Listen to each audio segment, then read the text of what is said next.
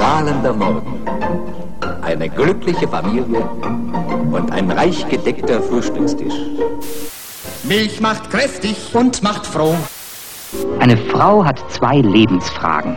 Was soll ich anziehen und was soll ich kochen? Da gibt es nämlich jetzt ein Prüfgerät, mit dem man im Voraus feststellen kann, ob ein Essen schmeckt oder nicht.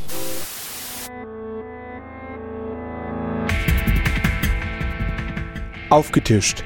Die Werbelügen der Nahrungsmittelindustrie.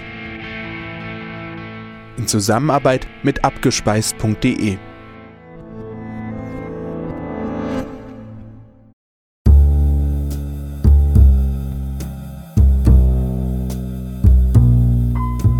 Der Gelbe. Zitrone Physalis von Pfanner.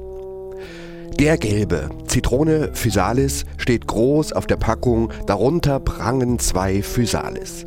Ein Getränk aus gelbem Tee mit Physalis also. Inzwischen schon.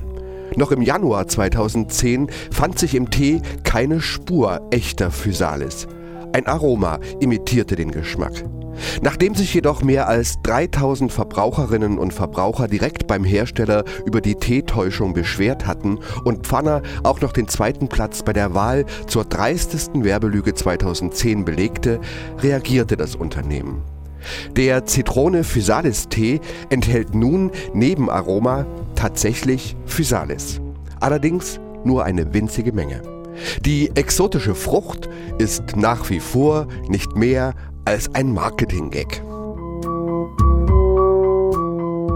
Pfanners Unternehmensleitbild laut Homepage die Kommunikation ist klar und ehrlich zum Vorteil aller Beteiligten. Wir sehen Fehler als Herausforderungen, denn sie sind Erfahrungen, die uns helfen, noch besser zu werden. Wir beweisen Mut zur Wahrheit auch in kritischen Situationen. Mit der Kommunikation um seinen Physalis-Tee hat das Unternehmen erfolgreich belegt, dass das Leitbild mit der tatsächlichen Unternehmenspolitik nichts zu tun hat. Foodwatch-Experte Oliver Heusinger erklärt. Der gelbe Zitrone Physalis äh, möchte ein, ein Wellnessgetränk sein, das irgendwie für mehr Ausgewogenheit sorgt. Doch von den namensgebenden Zutaten ist der Inhalt wirklich weit entfernt, denn eigentlich ist der gelbe wie er heißt, eigentlich ein Kräutertee, also mit 15% gelben Tee. Und von der Physalis war weit und breit keine Spur, also bis auf den bunten Bildern auf der Packung. Anstelle von Physalis und eben dem gelben Tee gab es stattdessen mehr als 40 Würfel Zucker pro Packung. Von Wellness kann da nicht die Rede sein. Pfanner weigert sich, den genauen Physalis-Anteil anzugeben. Und zwar, weil der Fruchtgehalt keine wertbestimmende Rolle spiele. Komisch, dass die Physalis in der Werbung trotzdem allgegenwärtig ist, dem Produkt seinen Namen gibt und der fruchtige Zitronen-Physalis-Saft angeblich für einen erfrischend vollmundigen Geschmack sorgt. Laut Gesetz muss der Gehalt einer beworbenen oder namengebenden Zutat nicht angegeben werden, wenn sie nur in geringen Mengen zur Geschmacksgebung eingesetzt wird. Gering ist also immer noch nicht nur der Physalis-Anteil, sondern auch Pfanners Bereitschaft, Verbraucherinnenkritik ernst zu nehmen.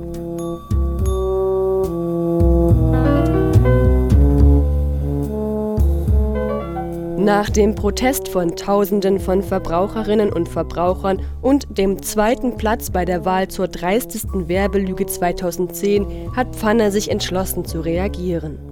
Was dabei rausgekommen ist? Eine homöopathische Menge Physalis im Tee. Werbegeschwurbel von mythischen Kräuterkelten bleibt uns erspart. Der Zuckergehalt wurde von 47 auf 44 Stück Würfelzucker pro Packung gesenkt. Kurzum, Minimalmaßnahmen statt echter Veränderungen. Offenbar ist das Unternehmen nicht bereit, Verbraucherinnenkritik ernst zu nehmen. Und ein schönes Beispiel dafür, warum Verbraucherinnen und Verbraucher Lebensmittelunternehmen so wenig über den Weg trauen. Foodwatch-Experte Oliver Heusinger erklärt, wie das Unternehmen nur scheinbar auf die Kritik reagierte. Pfanner hat mit dem gelben Zitrone Physalis äh, 2010 bei der Wahl zur dicksten Werbelüge den zweiten Platz gemacht. Also da haben 90.000 Verbraucher abgestimmt, welches Produkt denn die größte Werbelüge 2010 war. Und nach diesem äh, Ereignis hat dann der Hersteller eine minimale Menge an Physalis äh, zugesetzt und hat ein bisschen an den Werbetexten rumgeschraubt. Nach wie vor aber ist der Tee angeblich ein Wellness-Tee, trotz umgerechnet 44 Würfeln Zucker pro Packung. Ein ehrliches Produkt ist der Tee also auch trotz der kosmetischen Änderungen noch lange nicht. Ein Grund, warum Pfanner seinen aromatisierten Tee im Tetrapack Verbrauchern als Wellnessgetränk unterjubeln will, ist der angeblich niedrige Zuckergehalt. 30% weniger Zucker als herkömmliche Softdrinks enthalte der Wohlfühltrank. Tja, so einfach geht das mit der Wellness, wenn man sich Cola als Messlatte zulegt. Blöd nur, dass in jedem 2 Liter Tetrapack des doch so zuckerarmen Wellness-Tees trotzdem immer noch 44 Stück Würfelzucker stecken. Die Lebensmittelampel würde Pfanners Wellness-Schwindel sofort enttarnen und beim Zuckergehalt auf Rot springen.